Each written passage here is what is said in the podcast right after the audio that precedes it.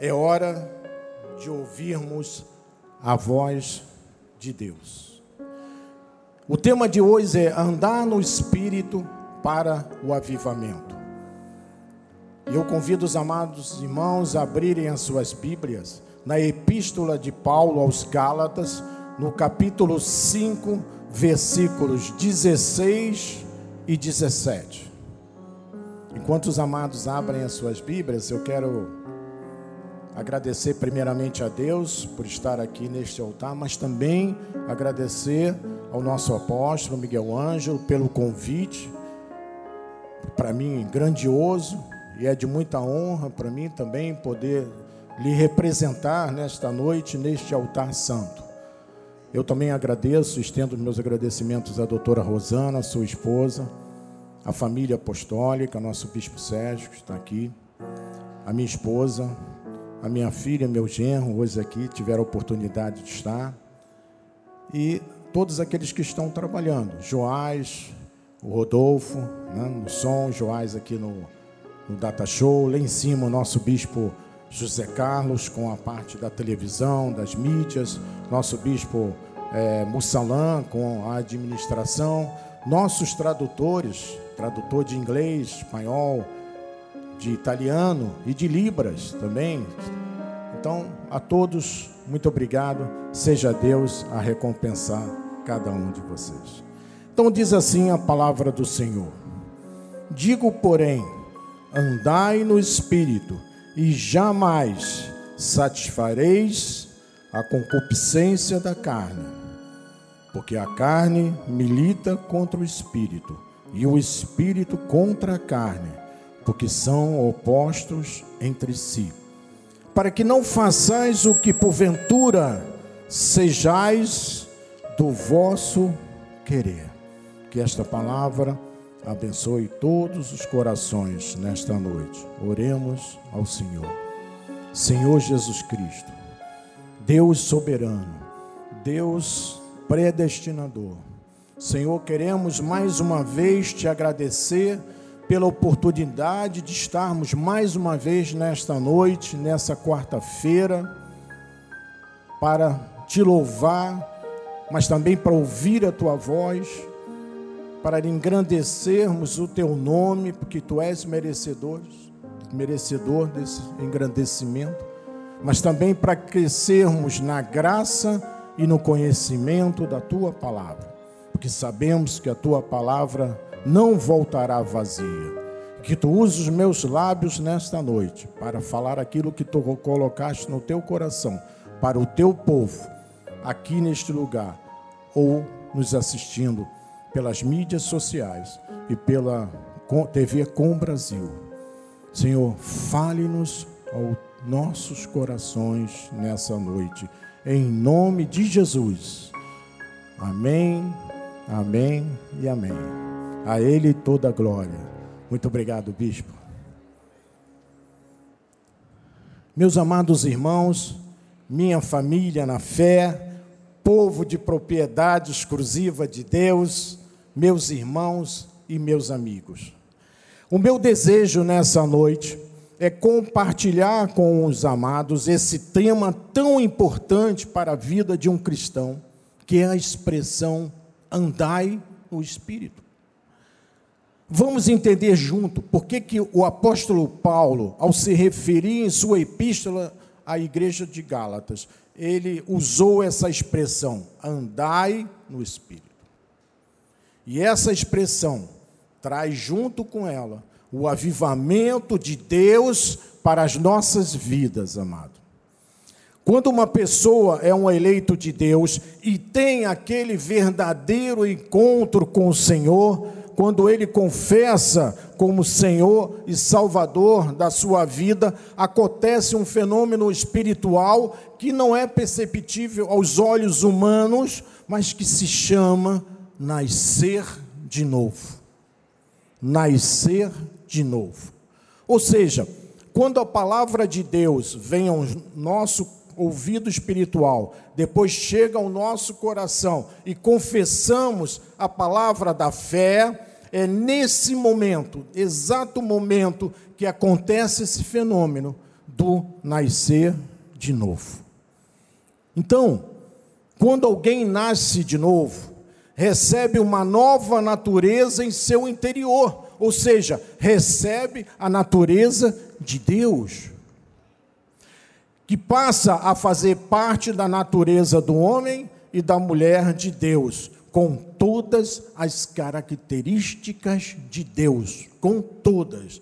O Espírito de Deus passa a morar em nosso espírito, e então as características de Deus, que são o amor, alegria, bondade, domínio próprio, são implantadas pelo próprio Senhor no nosso espírito. Olha que coisa maravilhosa! E é a partir desse momento em que as características de Deus vêm ao nosso espírito. Nós temos que manifestar, assim, os frutos desse espírito, ou seja, o que a Bíblia chama de fruto do espírito, que está dentro de nós e que são as características de Deus, esses frutos do espírito. E o primeiro detalhe que acontece é que nós passamos a andar no espírito e não mais andarmos segundo os desejos da nossa carne. Ou seja, o Espírito Santo se manifesta em nossa vida e o nosso viver deixa de ser o viver segundo o meu querer, o eu, o eu sou melhor, eu sou mais, eu sou mais tremendo, e passa a viver de Deus em nosso coração. Isso é extraordinário, isso é fantástico, irmão. O que significa, na realidade, o andar no Espírito porque Paulo disse ao Gálatas: andai no espírito. O verbo andar no original grego é peripatel, que significa passear, seguir, caminhar. Isso significa que Paulo não está se referindo a uma caminhada ocasional, mas sim uma contínua esperança de experiência diária e uma escolha que necessitamos realizar diariamente em nossas vidas, pelos frutos do Espírito. Isso quer dizer que é um mandamento imperativo, tem que andar. Ele diz: andai, não é uma coisa que eu tenho como opção. Eu ando no espírito, eu ando na carne, não. Não é só e não é só quando nós estamos na igreja, amado. É na nossa casa, é no nosso trabalho, é na escola, é na faculdade, é nos vizinhos, nós temos que andar no Espírito. Andar no Espírito, amado, simplesmente não é andar segundo o que a nossa carne deseja, é desapegarmos da nossa carne e desse mundo aí fora que não serve para nós. É isso que Paulo queria dizer com essa expressão: andai no Espírito. Porque ele diz: andai no espírito e jamais satisfareis a concupiscência da carne. Jamais. Então, se eu andar segundo a carne, eu estou andando segundo a concupiscência da carne e os desejos enganosos dessa carne, amado. Mas se eu andar segundo o espírito, eu ando de modo contrário à carne e aí passo a contrariar a minha carne. Isso é muito importante porque porque a pessoa que anda no espírito é totalmente controlada pelo Espírito Santo. Isso é tremendo, eu vou repetir porque isso é importante. Nós compreendemos a pessoa que anda no espírito é totalmente, completamente controlada pelo Espírito Santo. Diga amém por isso, amado. E Paulo confirma isso em Romanos capítulo 8, versículo 13, ele diz assim: Porque se viveste segundo a carne, caminhais para a morte. Veja, Paulo não está falando de uma morte física, é uma morte espiritual.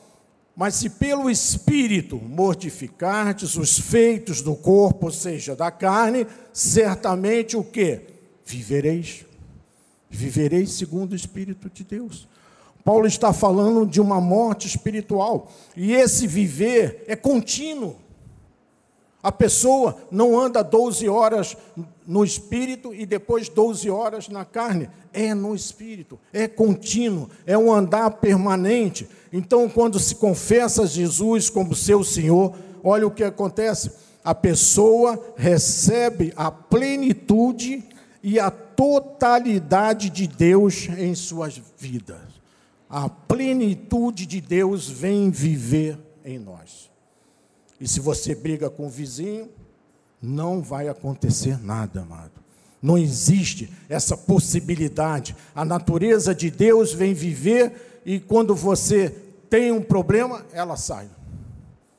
Uma vez salvo, salvo para sempre. 1 Coríntios capítulo 6, versículo 17, explica assim a palavra de Paulo quando ele diz: "Mas aquele que se une ao Senhor é o que? Um espírito com ele. Ele não disse que é dois espíritos com ele, ele disse um. Não é o espírito e não é o mundo, é um espírito com Deus. Ou seja, uma vez que o Espírito Santo vem a mim e eu sou um espírito com Jesus, e desta união não pode haver separação. Nunca. Paulo vai mais longe quando ele fala aos Gálatas, no capítulo 2, no versículo 20, ele explica isso. Olha o que ele diz: Logo, já não sou eu quem vive, mas Cristo vive em mim, amado. E esse viver que agora tenho na carne, antes de Cristo, vivo pela fé no Filho de Deus, que me amou e a si mesmo se entregou por mim, lá na cruz do Calvário. Então, agora já não sou eu que vive, não é mais a, a velha natureza do Antônio Carlos, mas é Cristo que vive em mim, é Cristo que está atuando em mim e em você. A força sobre mim é de Jesus Cristo. Agora é Cristo que vive em mim, que vive em você. Agora temos que viver segundo a fé em Cristo. Já não é uma vida de desapontamento, já não é mais uma vida desatrelada da verdade, só a verdade nos interessa. E esta união tem que ser de profunda intimidade. Essa nossa união com o Espírito Santo tem que ser de profunda intimidade. É uma união viva, amados. É uma união entre Deus e os seus filhos, entre Deus e você e a tua vida velha deixa de existir e começa a existir uma nova vida em Cristo Jesus. Que maravilha, meu amado. E quais são esses frutos que Paulo mostra em Gálatas, no versículo 5, no capítulo 5, no versículo 22 e 23? Ele diz assim no 22: Mas o fruto do Espírito é, dois pontos, amor, alegria, paz, longanimidade, benignidade, bondade e fidelidade. Versículo 23, ele continua dizendo, mas também mansidão, domínio próprio. Aquele pavio longo, né? Tem aquelas pessoas que têm um pavio curtinho, qualquer coisa se explode. Contra estas coisas não há lei. Então, como é que se começa uma pessoa a viver quando nasceu de novo? Quais são as características de um salvo que teve um novo nascimento? Será que é andar de cabeça baixa? Não. O irmão acertou. Será que é carregando uma Bíblia? Não. É um olhar distante? Não. Falar em línguas? Também não. A irmã já aqui acertou. Porque o nosso apóstolo já tem ensinado à nossa igreja que o diabo imita tudo isso, meu amado. O diabo imita as línguas, imita o amor, com aquela máscara da caridade, né? Então, onde se vê que Deus está na vida de uma pessoa, esta é a questão que nós vamos estudar nessa noite. Quando esta pessoa tem esses frutos do Espírito que acabamos de ler. Olha o amor, o primeiro deles que Paulo disse, amado, alguns entendidos e hoje usa-se uma palavra é, especialistas, hoje aí nas mídias e no, na televisão, dizem que o amor anda muito vinculado a um outro sentimento chamado ódio. Ele diz isso toda hora. Eu não acredito que um crente possa ter o fruto do Espírito chamado amor e, ao mesmo tempo, poder odiar uma outra pessoa. Isso é coisa do mundo. Isto é impossível. Não existe isso. Isto é uma característica de quem não nasceu de Deus. Pessoas que vivem segundo a concupiscência da carne, porque tem pessoas que amam e depois esfaqueiam a esposa. Toda hora nós vemos isso aí na mídia. Tem pessoas que amam e depois odeiam. Tem pessoas que amam e depois querem ver o outro arrasado, ferido, caído, doente. Isso não existe no, no nosso meio. Então a Bíblia diz: se você tem Cristo no coração, em primeiro lugar, você tem que ter o fruto do Espírito. E o primeiro fruto que tem que acontecer é o amor. E o amor tem uma característica muito interessante. Sabe qual é? Deus é amor. Por isso nós temos que ter o amor em primeiro lugar. Só o amor não arde em ciúmes. Só o amor não quer mal ao próximo. Só o amor não se retém do mal, não se exaspera, não quer os seus próprios interesses, tudo suporta, tudo crê, tudo espera. O amor é a base e o fundamento de Deus, amado, em nossa vida. Amém?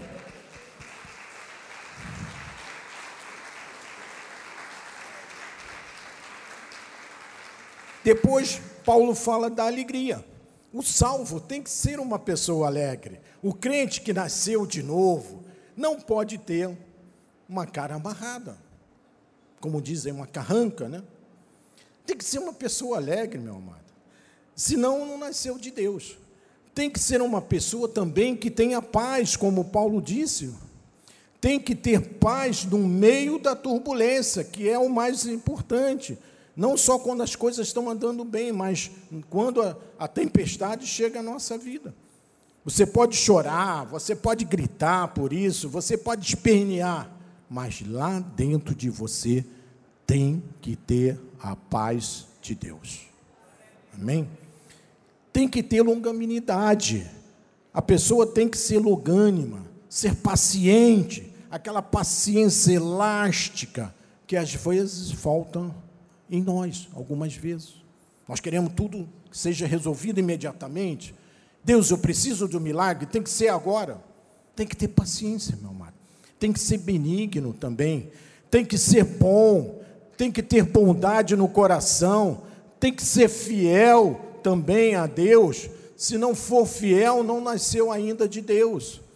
Mas tem que ser manso de coração também tem que ter domínio próprio, disse Paulo, aquele pavio longo, não é qualquer coisa que pisa no seu calo, você que já começa a brigar, a falar coisas que não deve, tem que ser longânimo, tem que ter domínio próprio. Mas, bispo, tudo isso é muito difícil hoje em dia. Sim, eu vou confirmar, é difícil. Para mim e para você. Mas você tem que entender uma coisa: que estes frutos estão lá dentro de nós e foram semeados e plantados pelo próprio Cristo Jesus. Por isso nós temos que agir dessa maneira, porque isso não acontece de um dia para o outro, amado. Uma pessoa chega aqui e diz: Eu creio em Jesus, eu creio e confesso, e no dia seguinte já sai cheio de amor, de bondade, de alegria e mansidão. Não, isso é um caminho. Isso é uma estrada a ser percorrida. E eu vou te ensinar nesse estudo como evitar esses infartos, esses estresses, se você não seguir os frutos do Espírito, não andar pelo Espírito, vai evitar muita coisa na sua vida, amado, quando compreendemos esse estudo que estamos ministrando hoje. Talvez você diga assim: manifestar o fruto do Espírito é uma coisa difícil. E é uma coisa inatingível. Não é, não é inatingível, porque é Cristo que vive em você, amado. Por isso, você consegue andar no Espírito. E se Cristo que vive em você é Ele próprio o próprio Cristo que vai dar a você as condições para você viver no Espírito. E é esse fruto do Espírito que vai fazer você ser salvo do fogo de problemas, de, das lutas diárias, das dificuldades, das guerras, de açoites, de disciplina de Deus, mas também de correções de Deus. Então, meu irmão, você começa a viver no Espírito quando? No momento do novo nascimento. Então vamos mostrar como isso se processa. Lembra quando Nicodemos foi procurar Jesus à noite, porque ele não queria ser visto pelo pessoal lá do Sinédrio, e era Nicodemos era uma pessoa muito importante no Sinédrio. Olha o que Jesus disse através de João, no capítulo 3, no versículo 3, ele disse assim: o próprio Jesus disse, hein? A isto respondeu Jesus, ele falando: Em verdade, em verdade te digo que, se alguém não nascer de novo, não pode ver o reino de Deus. Tem que haver um nascimento de novo, novo nascimento. Então, tudo começa quando? Quando a pessoa nasce de novo. E o que é o nascer de novo? A palavra nascer no original grego é anodem. E Jesus usou, nosso apóstolo já ensinou isso, 13 vezes essa palavra anodem nos evangelhos, que significa de cima, do céu, do alto. Essa é a tradução, significa nascer do alto. Não é nascer do ventre materno. Nicodemos pensou que era isso. Falou: "Jesus, eu tenho que voltar ao ventre da minha mãe para nascer de novo?" Não, é o nascer do alto. A pessoa que nasce do alto é um ato realizado somente por Deus. Ele renova o coração da pessoa, ele tira o coração de pedra e bota o coração de carne, fazendo com que o homem venha reviver depois de estar morto espiritualmente. E Deus não faz isso olhando nos cabelos, nas unhas, na roupa, aquelas roupas grandes, aquelas senhoras com aquela vestimenta, num, só aparecendo aqui o rosto. Deus não age nessas áreas, isso não interessa para Deus, amado. Deus age no âmago do homem, lá dentro do homem. Deus age no interior do homem. Por que, que ele tem que agir lá dentro, no interior do homem? Porque o homem normal não tem disposição para Deus. Vamos à igreja domingo, você convida uma pessoa. Não, não, hoje não. Hoje eu tenho um churrasquinho na casa do meu cunhado. Ah, hoje está um sol muito bom. Eu vou é para a barra com a minha turma toda, vou levar aí uns peixinhos, uns camarões fritos. Não, hoje eu vou ficar em casa vendo o Faustão. Amém? Então, por que, que um homem normal não tem disposição para Deus? Porque o pecador não contribui para a sua vida nova. A vida nova é dada por Deus. Deus dá vida e Ele dá com abundância, diz a palavra. O pecador ele é insensível para as coisas de Deus, porque ele está morto. Ele está morto espiritualmente. Então, esse novo nascimento, esse nascer do alto, significa também um processo de regeneração que Deus faz na vida do salvo. E a regeneração, ela é necessária por quê? Porque todos nós herdamos a natureza do pecado, devido à desobediência de Adão lá no Éden. Por isso é o nascer do alto. Somos incapazes moralmente, se não for Deus a fazer, amado. Nós não temos esse, essa possibilidade, essa condição, só Deus. E Paulo diz em Efésios capítulo 2, versículo 1, ele diz assim: ele vos deu vida. Veja, foi Deus que deu vida, não foi o nosso livre-arbítrio, não foi o joelho das irmãs lá na igreja sangrando de orar por você, foi Deus amado. E ele continua dizendo: estando vós mortos nos vossos delitos e pecado, aí ele deu vida. Então, como nós andávamos no passado? Mortos. Morto tem desejo de alguma coisa? Não. Está morto, está incapaz, está inerte. E Paulo fala ainda mais em Romanos 3, capítulo, eh, capítulo 3, versículo 10, quando ele diz: Como está escrito, não há um justo, umzinho sequer, nenhum sequer. Então, essa é a grande obra de Deus, só Ele tem poder para fazer essa obra tremenda acontecer na vida de um homem porque o homem estava morto antes em pecados e delito, e ele deu vida. É Deus que dá vida. Deus faz o morto reviver através da sua palavra. Essa palavra que é poderosa e que não está algemada e que não volta vazia. A palavra de Deus. Sem a graça de Deus, o pecador não pode encontrar a porta e nem pode entrar por ela. O próprio Jesus disse: sem mim nada podeis fazer. Sem Ele, nada eu e vocês podemos fazer. Quem faz entrar para o reino é Jesus Cristo, o próprio Deus. Então, amados, é interessante que o novo nascimento é um dom de Deus para as nossas vidas, é uma obra imediata dele Deus opera na vida de uma pessoa e a pessoa pode estar num tremendal de lama, pode estar na idolatria, pode estar no espiritismo, na rosa cruz, no ocultismo, não importa. Não importa. É essa pessoa for de Jesus, se o seu nome está inscrito no livro da vida, sabe o que acontece? Ela passa da morte para a vida da morte para a vida.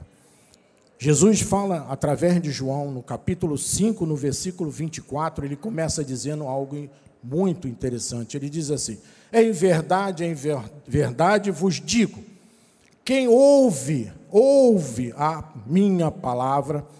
Então, Jesus está dizendo que nós temos que ouvir a palavra de Deus, ouvir a sua palavra. Não é a palavra do advogado que você tem que ouvir não é a palavra do médico que olhou para você e diz: não tem mais jeito. Não é a palavra do advogado que te ameaça. É a palavra do Senhor, amado, que nós temos que botar os nossos ouvidos atentos a ela. E Jesus continua dizendo: e crê naquele que me enviou, tem a vida eterna, não entra em juízo disse Jesus Cristo. E por que não entra em juízo? Porque uma vez que Jesus veio ao coração da pessoa, e porque ela é uma eleita e predestinada, o que, que acontece na vida dessa pessoa? O seu castigo é retirado, as suas dores são retiradas, os seus pecados são perdoados pelo sangue vertido lá na cruz do Calvário de Jesus Cristo o efeito da cruz do Calvário se manifesta na sua vida. É o tema da mensagem do nosso bispo nacional, domingo às nove horas da manhã, não falte. É a pessoa isentada de tudo, ela é inocentada, ela é justificada e ela também é glorificada por Deus, amado. E Jesus termina, termina dizendo essa passagem quando ele diz: Mas passou da morte espiritual para a vida. É Jesus que dá a vida, é Ele que muda. Só Ele tem essa capacidade. A vida velha, a velha natureza, passa e tudo se faz novo na vida dessa pessoa. Passou da morte para a vida. Isso é operado, meu amado, pelo Espírito Santo. Isso é a grande obra de Deus que Deus faz na vida de um homem através da sua palavra, através desse livro. Aqui está a verdade de Deus, amado. Quem crê em mim, disse Jesus, tem a vida eterna. 2 Coríntios 5,17, Paulo diz assim: E assim, se alguém está em Cristo, é o que? uma nova criatura. As coisas antigas, as coisas velhas, lá de trás, já passaram, e eis que se fizeram novas. As coisas velhas das vossas vidas já passaram e se fizeram novas, amado.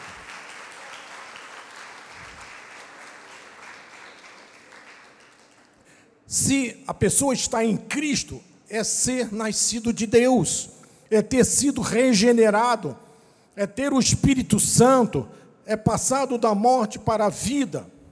Amém? Quem está em Cristo é uma nova criatura. Eu vou perguntar: quem está inscrito aqui na igreja, diga amém. Eu acho que pode ser mais alto, hein? Quem está em Cristo é uma nova criatura. Amém. Quase que caiu aqui o voo.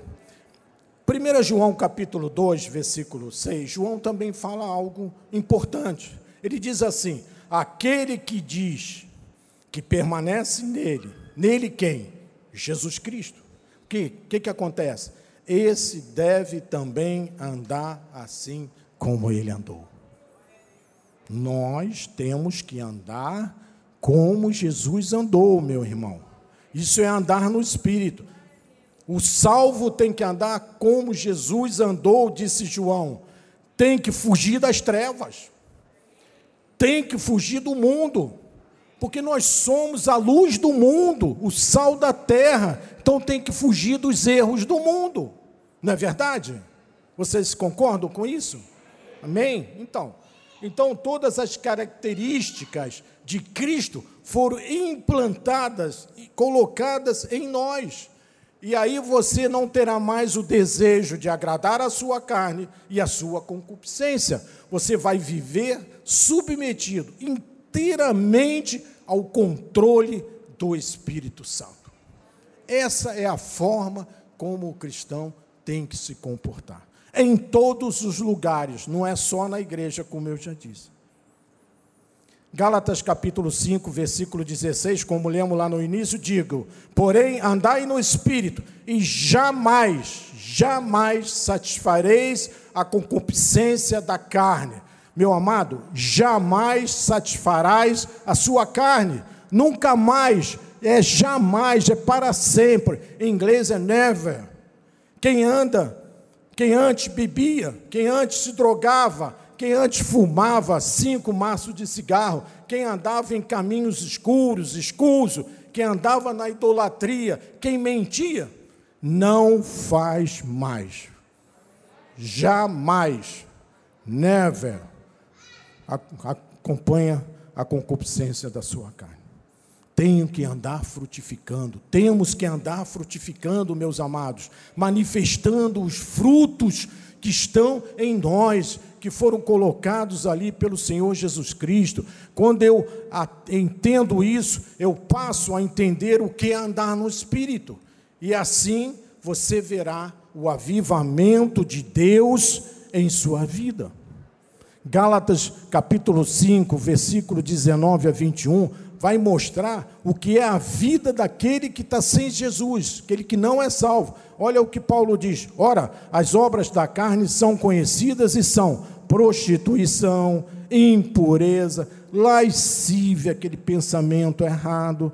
20. Idolatria, feitiçaria, inimizade, porfia, ciúmes, iras, discórdias, dissensões, facções. Veja, não podemos entrar em, em conflito 21. Inveja, bebedice, glutonarias, olha aí a turma do sobrepeso, e coisas semelhantes a esta, a respeito das quais eu vos declaro, como já outrora vos preveni, que não herdarão o reino de Deus os que tais coisas praticam.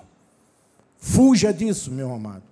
Se está ali na tua frente um desses princípios que eu acabei de ler, fuja, dê a volta, faça qualquer coisa, mas não passe por ali. Romanos 8, capítulo 8, versículo 6, Paulo diz: Porque o pendor da morte dá para a morte, da carne dá para a morte, mas o do espírito para a vida e para a paz. Quem está no espírito de Deus, quem anda no espírito, tem inclinação para a vida, mas também para a paz.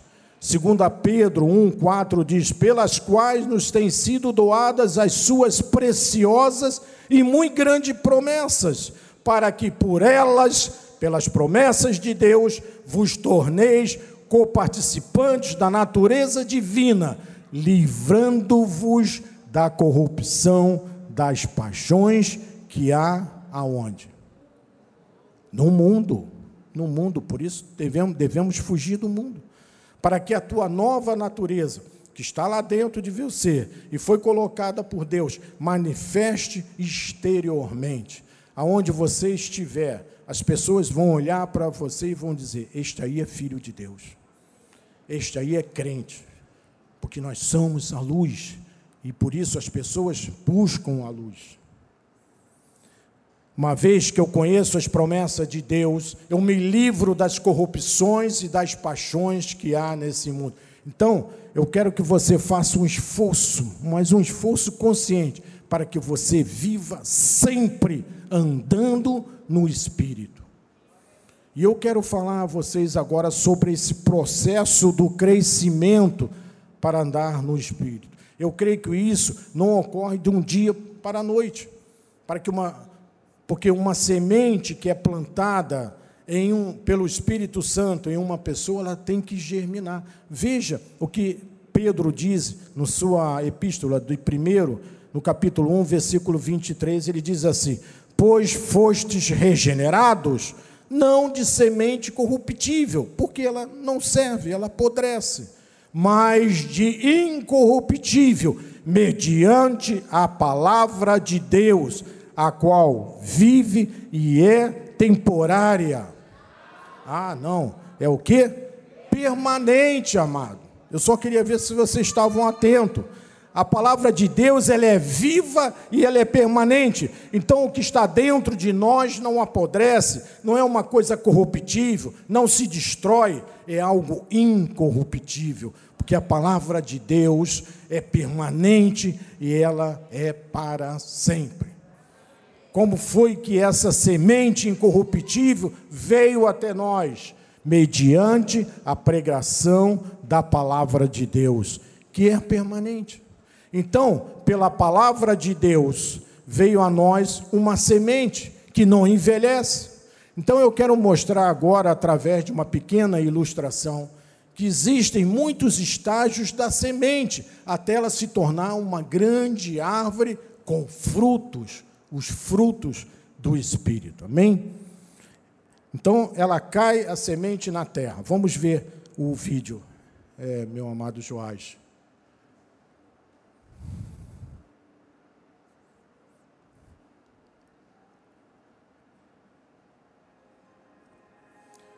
Então, o pregador está no altar, está pregando a palavra de Deus, ele está lançando semente para aqueles que estão ouvindo.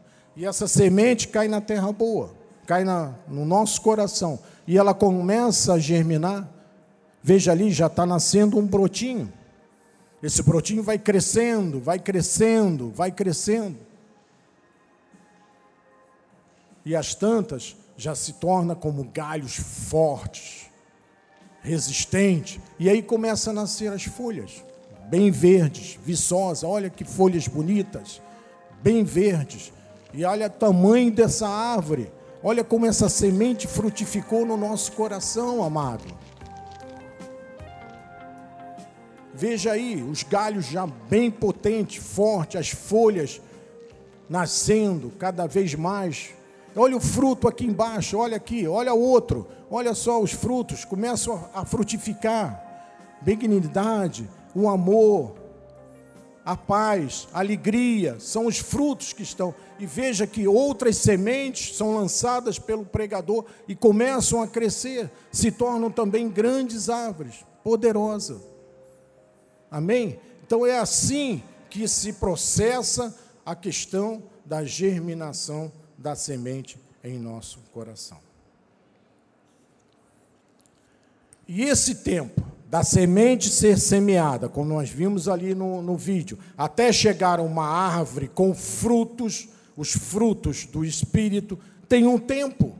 E Deus tem paciência comigo e contigo durante esse tempo em que a semente está germinando, desde o, desde o momento que a semente é atirada na terra e fica ali cheia de frutos, muitos frutos, fruto do Espírito Então, quando a semente é jogada na terra, ela que tem que ser cuidada. Nós temos que cuidar da palavra.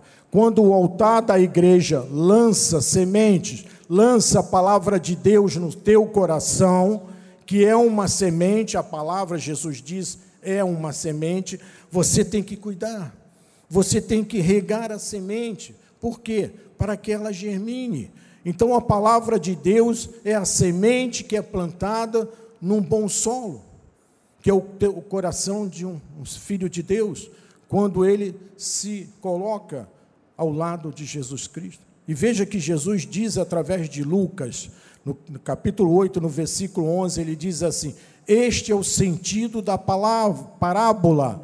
A semente é a palavra, como acabei de falar aqui. Agora Jesus confirmou aqui na sua palavra. Então, se eu recebo uma semente de um estudo bíblico, como estamos fazendo hoje, e domingo nós vamos ter o bispo Sérgio, pela parte da manhã e à noite o bispo André, lançando sementes, semente no, nos vossos coração, eu tenho que cuidar dessa semente, eu tenho que afofar a terra de vez em quando, porque às vezes, quando eu não cuido bem da semente, a semente sai de nós. E alguém vem e pega a semente. Jesus explica isso através de Marco capítulo 4, versículo 20, quando ele diz: Os que foram semeados em boa terra são aqueles que ouvem a palavra e recebem. São duas coisas: ouvir e receber a palavra, frutificando a 30, 60 e a 100 por um da palavra. Então, toda semente, quando cai na boa terra, tem que frutificar. Isso quer dizer que a semente, até chegar a uma árvore frondosa, forte, grande, tem um tempo. Para uns é um mês, para outros seis meses, mas tem um tempo. Há pessoas que entram aqui hoje e recebem a palavra, acreditam, frutificam, confessam a Jesus Cristo e começam a germinar. Então, quando é lançada uma promessa, você tem que dizer o quê? Na mesma hora, lá dentro do seu coração, eu recebo esta palavra. Eu recebo essa palavra para a minha vida. Tem que internalizar a palavra, porque ela depois terá condições de frutificar a 30, a 60 e a 100 por um. Os amados estão entendendo esse processo? Então, quando a semente começa a crescer, a raiz começa a se estender com profundidade. E Paulo explica essa questão no, em Colossenses capítulo 2, versículos 6 e 7, que ele diz: Ora, como recebeste Cristo Jesus, o Senhor, assim andai nele. 7. Nele radicados, ou seja, enraizados para baixo da terra e edificados como árvore, com os troncos para cima e confirmados na fé em Cristo, tal como foste instruídos, crescendo em ações de graça. Veja que explicação fácil que Jesus está nos dando. Então, a primeira coisa, quando tenho uma semente dentro de mim, tem que criar o que? Raiz.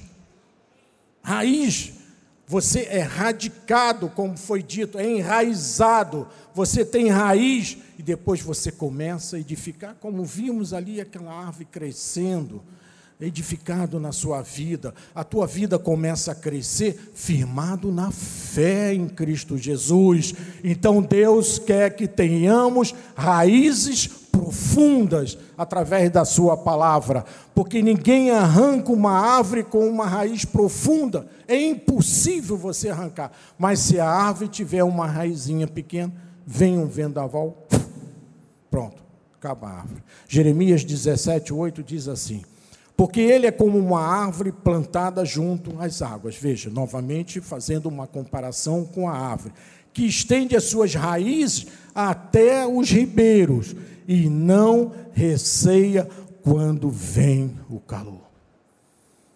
Quem tem uma vida, amado, preste atenção, alicerçada, enraizada, não receias de nada, não deve ter medo de nada.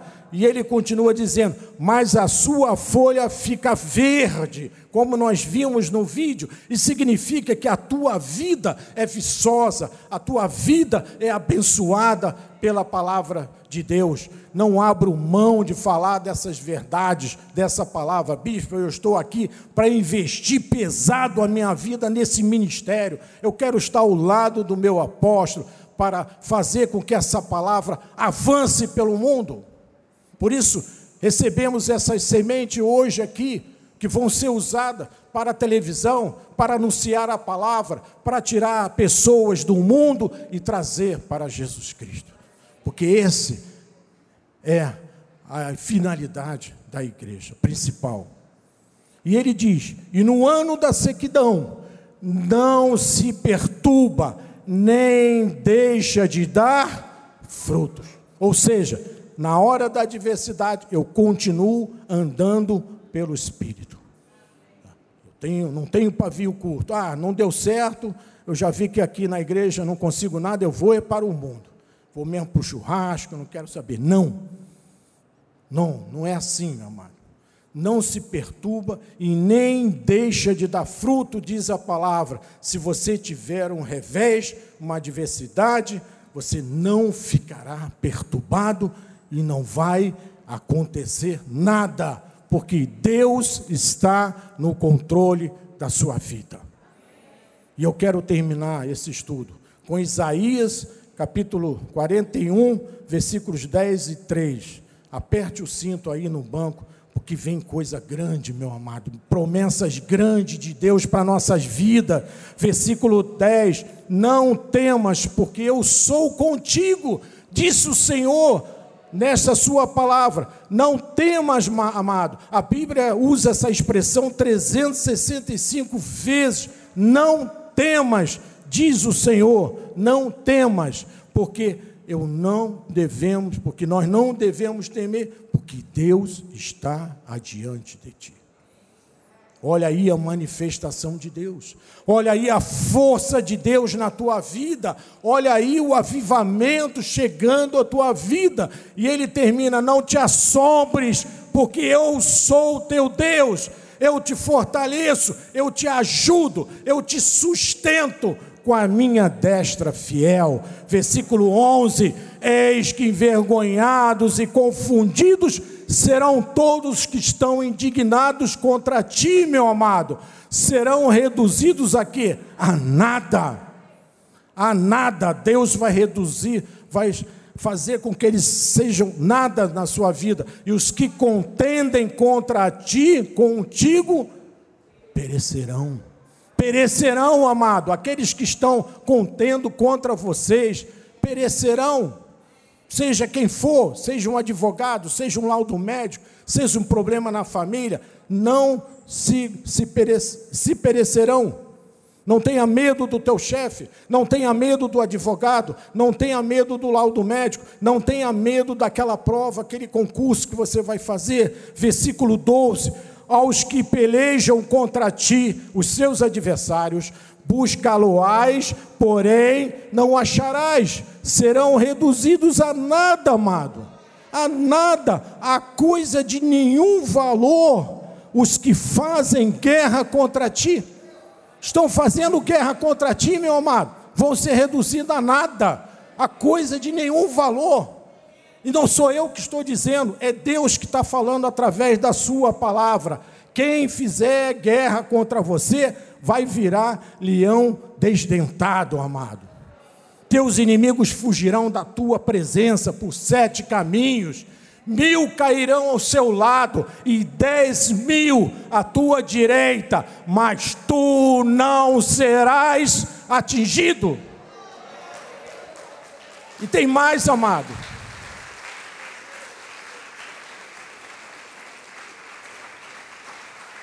Tu não serás atingido. Para terminar, para acabar, o tempo chegou, nove horas.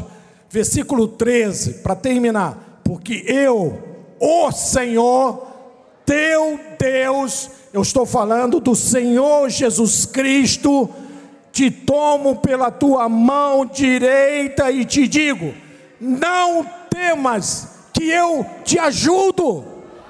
Eu te ajudo, povo meu. Meus filhos, eu te ajudo. Creia nessa palavra, amados. A Ele toda a glória. Não temas, não temas, não temas que eu, teu Deus, te ajudo. Não temas que eu te ajudo, diz o Senhor. Não depende de revés na nossa vida, amado, depende só de Deus. Seja corajoso, não dê ouvido às coisas aí fora, não te assombre de notícias ruins, não temas, porque o teu Deus, que se chama Jesus Cristo, Ele é poderoso, Ele cuida de ti. Então não temas, porque Deus é fiel. Amém? Assim seja, assim disse o nosso Senhor Jesus Cristo. Amém? A Ele toda a glória. Santo é o Senhor. Santo é o Senhor. Davi disse: O Senhor é o meu pastor, por isso nada temerei. Amém? Vamos orar ao Senhor. Abaixe sua cabeça. Senhor Jesus Cristo. Muito obrigado, Senhor, por esta palavra. Muito obrigado, Senhor, por esta semente que foi lançada por ti em nossos corações. Mais uma vez a tua palavra falou profundamente, Senhor, aos nossos corações. Não só nós, as pessoas que estão aqui nesse lugar, mas também aqueles que estão nos assistindo pela Com Brasil ou pelas mídias sociais. E eu declaro em nome de Jesus, um milagre, um milagre. Quem veio aqui neste lugar está saindo aqui com o seu milagre. Por Jesus Cristo, pelo seu nome que está sobre todo nome, seja qual for o oásis, seja qual for o deserto, pode ser uma doença, problema financeiro, problema familiar, problema com filhos, com advogado, Senhor, manifesta o teu milagre nessa hora, em nome de Jesus, para a glória de Deus. Amém?